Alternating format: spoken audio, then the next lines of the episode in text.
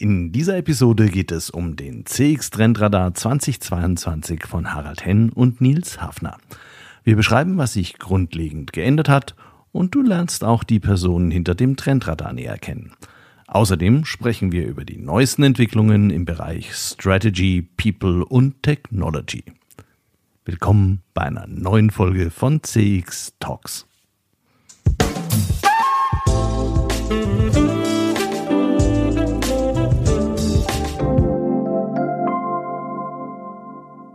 Hallo und herzlich willkommen bei einer neuen Folge von CX Talks. Mein Name ist Peter Pirner und ich freue mich sehr, dass du wieder dabei bist. CX Talks wird diesen Monat unterstützt von FIR, einem führenden Technologieanbieter für Cloud Contact Center in der Dachregion. FIR entwickelt und betreibt KI-gestützte Software für begeisternde Kundenerlebnisse entlang der gesamten Customer Journey. Mit vier wird Kundenkommunikation erfolgreich. Für euch und für eure Kunden. Die einzigartige Kombination aus künstlicher und menschlicher Intelligenz hebt euren Service auf ein neues Kompetenzlevel. So seid ihr stets mit euren Kunden verbunden. Mehr Informationen zu 4 findest du auf der Website www.4.ai und auf der Sponsorenseite von CX Talks. Heute geht es um den CX Trendradar 2022, der in diesem Jahr nochmals deutlich umfassender die Situation für Customer Experience Management in Unternehmen der Dachregion analysiert. Ich habe den CX Trendradar schon im ersten Jahr seines Erscheinens auf CX Talks präsentiert, weil mir die anschauliche Darstellung und das breite Themenspektrum so attraktiv erschienen ist.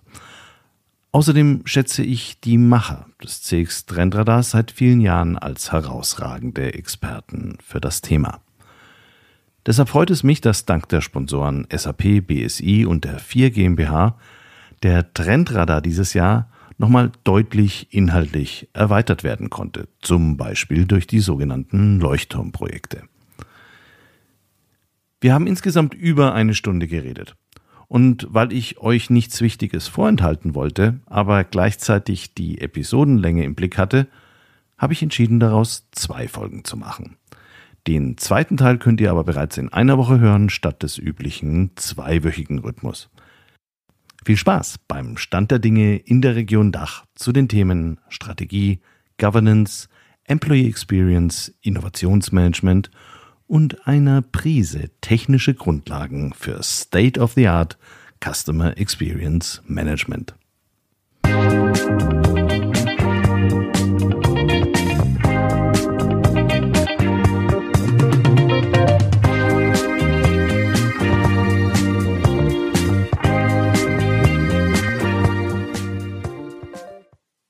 Hallo ihr beiden, herzlich willkommen bei CX Talks. Hallo Peter. Hallo Peter. Nils und Harald, Harald und Nils. Euch scheint es ja eigentlich immer im Doppelpack zu geben, zumindest bei CX Talks. Nils, woher kommt eigentlich eure Zusammenarbeit? Naja, wir kennen uns schon relativ lange. Das heißt, ich kenne Harald etwa zehn Jahre, 15 Jahre länger, als er mich kennt.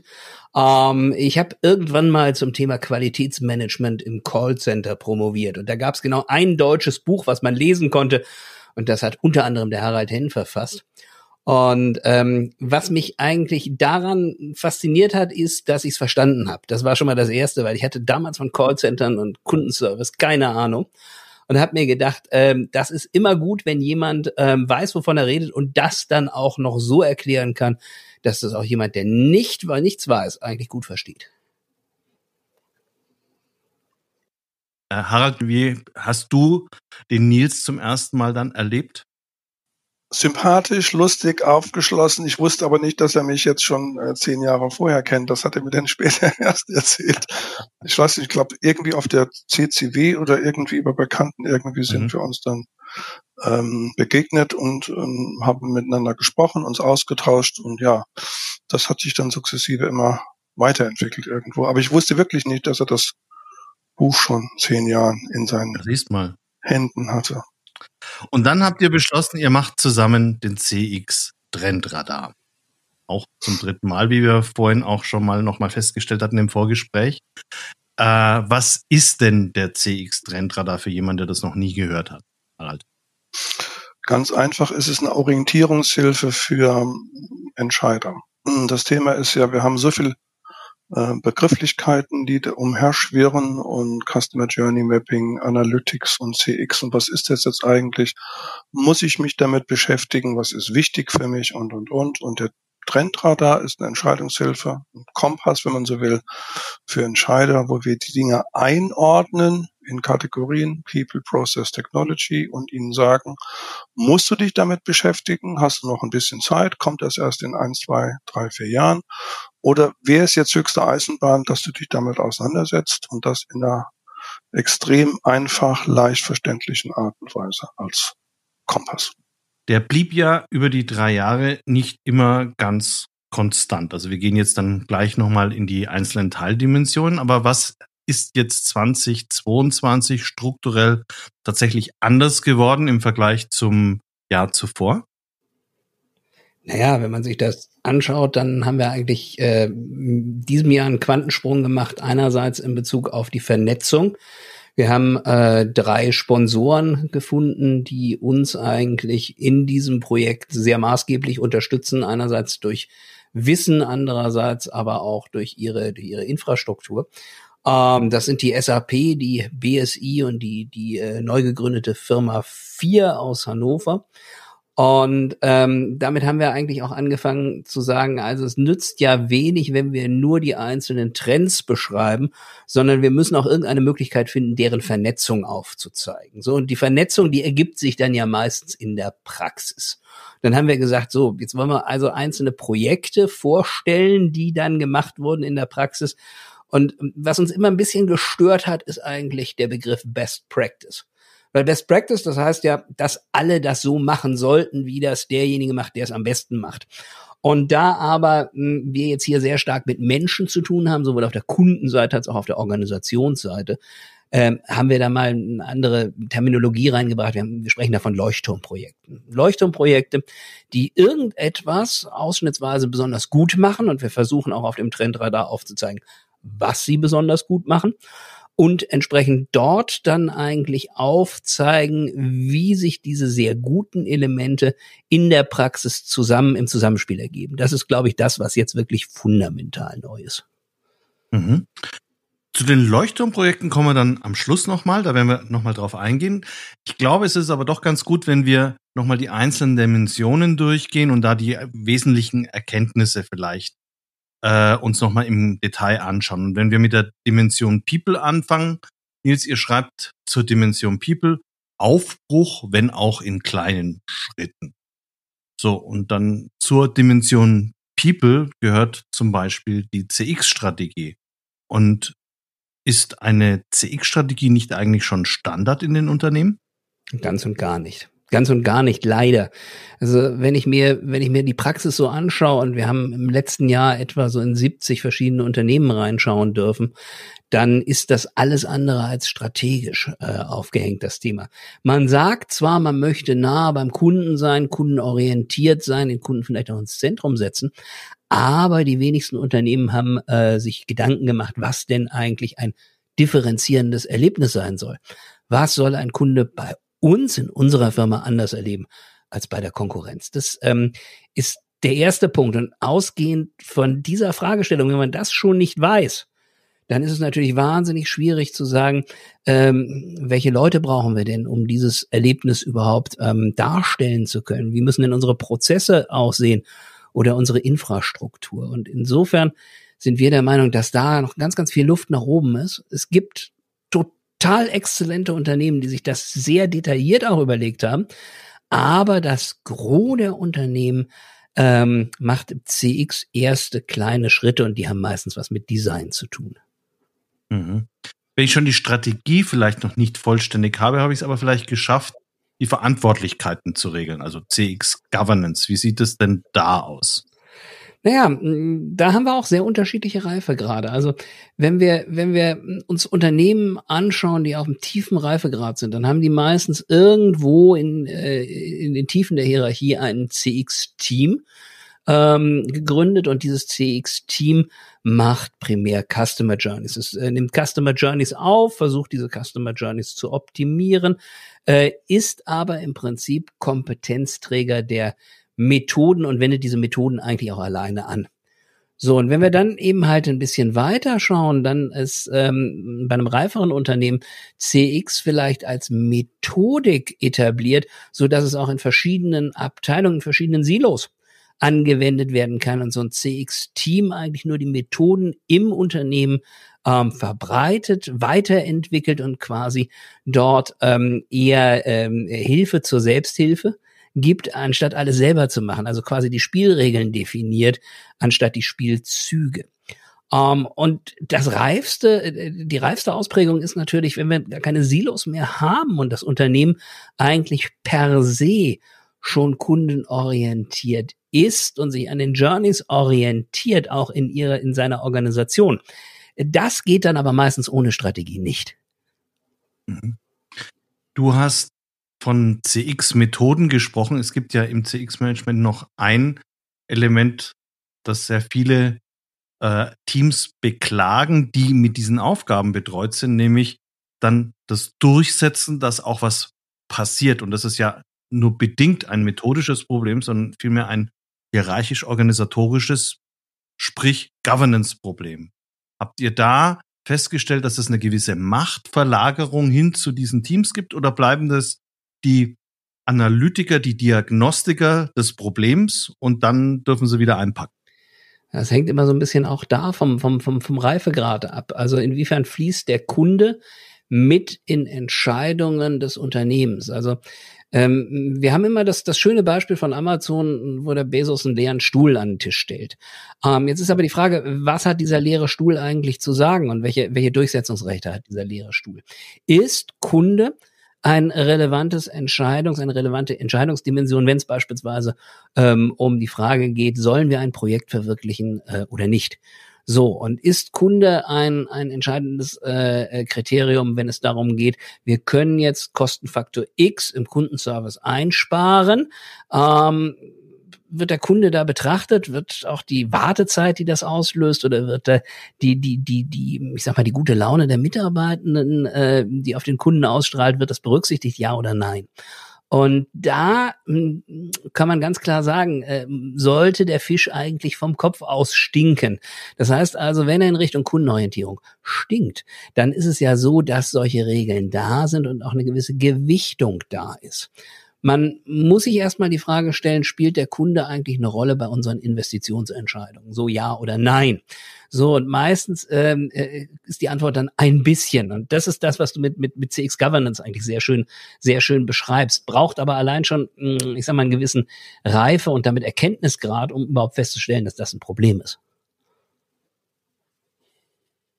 Ihr schreibt auch, Employee Experience tritt aus dem Schattendasein heraus. Wie darf man sich das vorstellen? das ist ähm, äh, eigentlich darauf zurückzuführen, dass wir sehr lange eigentlich festgestellt haben, ähm, dass äh, Unternehmen stark, gerade wenn sie Technologie implementieren, Harald wird das nachher noch ausführen, in funktionalen äh, äh, Dimensionen denken und nicht in der Dimension, hm, wie sehr mögen meine Mitarbeitenden eigentlich mit diesem Tool umgehen. Wie cool ist das denn? Ich habe vor zwei, drei Jahren mal geschrieben, cool ist, ist keine Beurteilungsdimension des Managements. Und das ändert sich gerade. Und das freut uns, weil ähm, das hat ein bisschen was mit, mit agilem Arbeiten zu tun, du hast es ja eben schon gesagt, Peter. Ähm, es geht ganz häufig darum, dass sich ja die einzelnen ähm, die, die, die einzelnen Mitarbeitenden aus den unterschiedlichen Squads im Projekt irgendwie einigen müssen. Wie soll das ganze Ding denn aussehen? So, und je agiler eigentlich ein Vorgehen ist, desto mehr Prototypen gibt es und desto mehr kann man eigentlich auch mit multiplen Entscheidungskriterien reingehen und sagen, bringt uns das denn den gewünschten Nutzen? Um es mal anders zu sagen, wenn wir ein ähm, CRM-Projekt haben oder ein Marketing-Automationsprojekt, mit dem keiner arbeiten mag, dann leidet natürlich auch die Produktivität. So, und Produktivität ähm, kann man sehr wohl darin messen, wie gerne eigentlich Mitarbeitende äh, mit diesem Tool arbeiten. Das heißt also, so, ich spreche da immer vom CX-Arbeitsplatz. Ja, der CX-Arbeitsplatz muss schon eine gewisse ähm, Coolness haben, äh, dass man sich entsprechend auch auf den Kunden konzentrieren kann und nicht immer nur auf Tools und Prozesse. Du hast gerade vom agilen Arbeiten und von vielen, möglichst vielen neuen Prototypen gesprochen. Das ist so ein klassisches Kennzeichen für Innovationsmanagement, auch im weitesten Sinn. Das heißt, ich will irgendwas Neues in die Welt setzen und bewege mich da möglichst schnell im Rahmen meiner Projektorganisation hin. Ihr seid aber im CX Trendradar da sehr, sehr kritisch gewesen. Warum? Naja, also bei mir persönlich liegt es daran, dass ich, dass ich aus meiner Sicht eigentlich relativ wenig fundamental Neues sehe. Klar, es wird beispielsweise über Ökosysteme gesprochen, es wird beispielsweise darüber gesprochen, dass man mit, mit, mit offenem Schnittstellenmanagement eigentlich es schafft, äh, dass auch mehrere Anbieter eigentlich an meine zentrale Dat Kundendatenplattform andocken können. Aber so richtig hauen mich die Innovationen nicht vom Hocker, muss ich ganz ehrlich sagen, gerade in den letzten zwei Jahren. Ähm, ich gebe die Frage aber gerne mal weiter an den Harald, weil äh, Harald ist da sicherlich auch aufgrund seiner Technologierecherchen wesentlich näher dran, ähm, was es eigentlich im Bereich Customer Experience Management so Neues gibt. Mache ich gerne.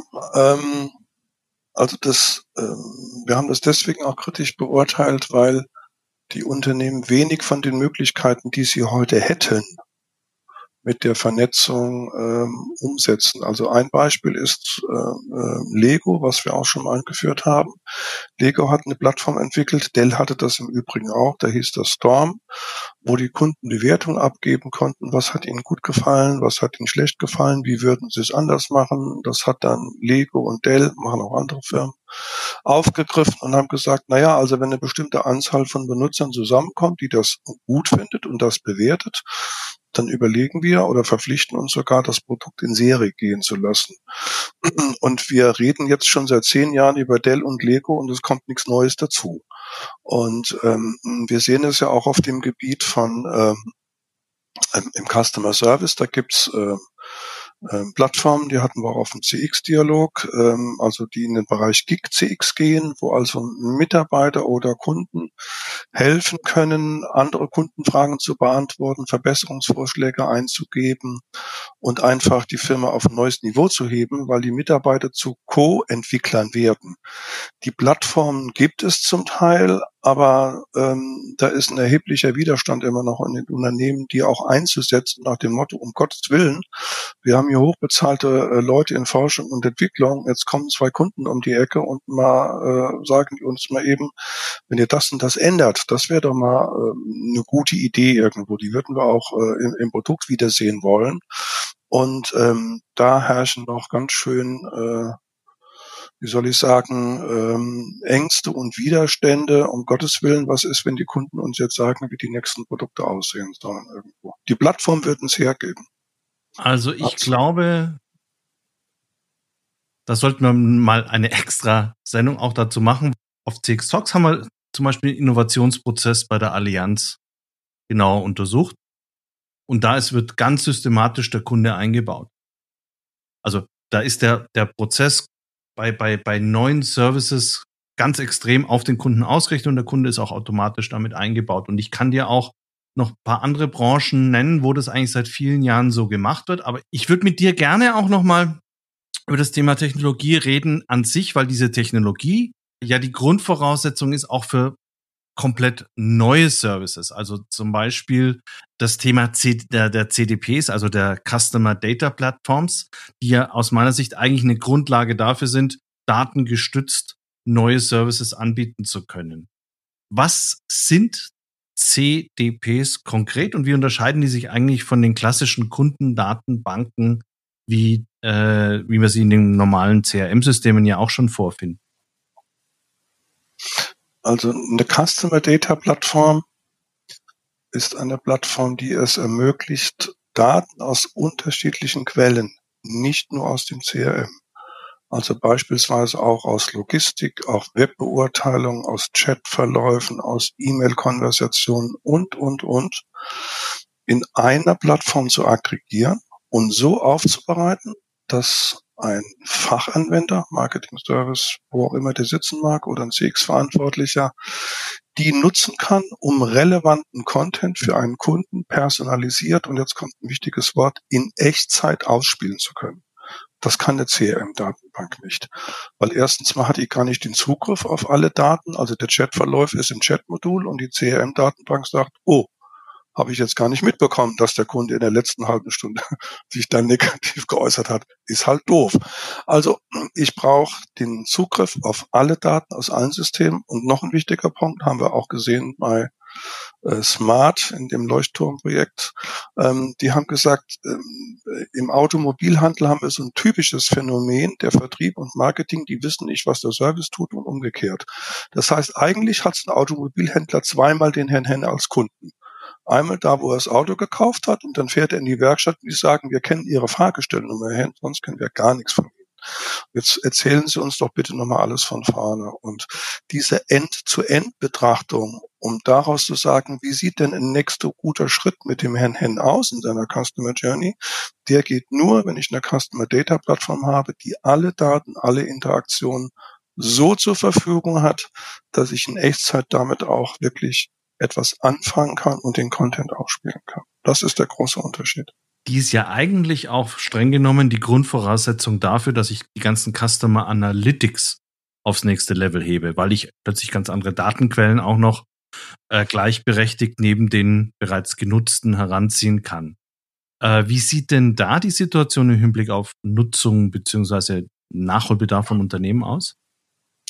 Nachholbedarf ist groß und Marktangebot ist groß. Also ich habe in den letzten, in der letzten Woche drei neue Unternehmen gepostet, entdeckt, die alle im Bereich Interaction Analytics oder Custom Analytics, wie immer die das Kind jeweils nennen wollen, unterwegs sind. Weil die alle erkannt haben im Contact Center, wo immer noch 60, 70 Prozent aller Interaktionen mit dem Unternehmen laufen. Da ist eine große Chance, wenn wir diese Dialoge mit den Kunden gut analysieren und verstehen. Da können wir Nutzen daraus ziehen. Vor allen Dingen für die Mitarbeiter. Jetzt spanne ich wieder den Bogen zur Employee Experience und was Nils auch angesprochen hat mit der notwendigen Vernetzung. Wenn ich einem Mitarbeiter Hilfestellung geben kann, was ist das, was für den Kunden relevant ist? Was sind die Gesprächsinhalte, wo wir als Mitarbeiter Mitarbeiter nicht ganz so glücklich unterwegs sind, weil der Kunde sich irritiert fühlt, verärgert fühlt, keine Ahnung. Dann können wir daraus einen großen Nutzen ziehen. Und wir haben bei Hermes gesehen, ähm, die haben, äh, ich meine, Paketversand und Logistik ist ein absolut extrem wettbewerbsintensiver Markt und die nutzen Customer Interaction Analytics, um ihre Mitarbeiter in Trainings- und Coaching-Programmen besser auf Kundenbedürfnisse einzustellen. Also der Nachholbedarf ist groß, aber auch die Investitionsbereitschaft ist da und die Angebote im Markt sind zurzeit jeden Tag kommen zwei bis drei neue dazu. Also da sieht man typisch, aha, da hat jemand erkannt, da ist ein Bedarf, jetzt gibt es die Angebote und die Unternehmen ähm, nutzen auch die Chance, dort zu investieren.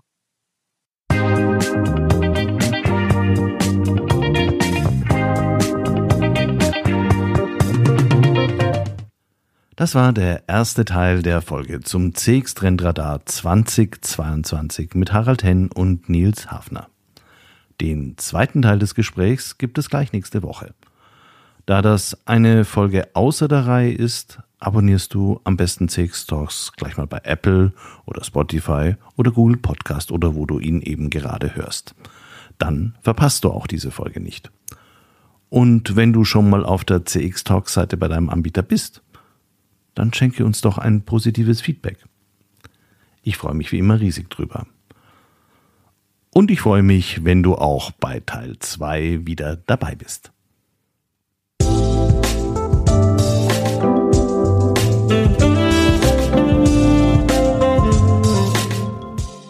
Das war CX Talks, der erfolgreichste deutschsprachige Podcast für Customer Experience Management.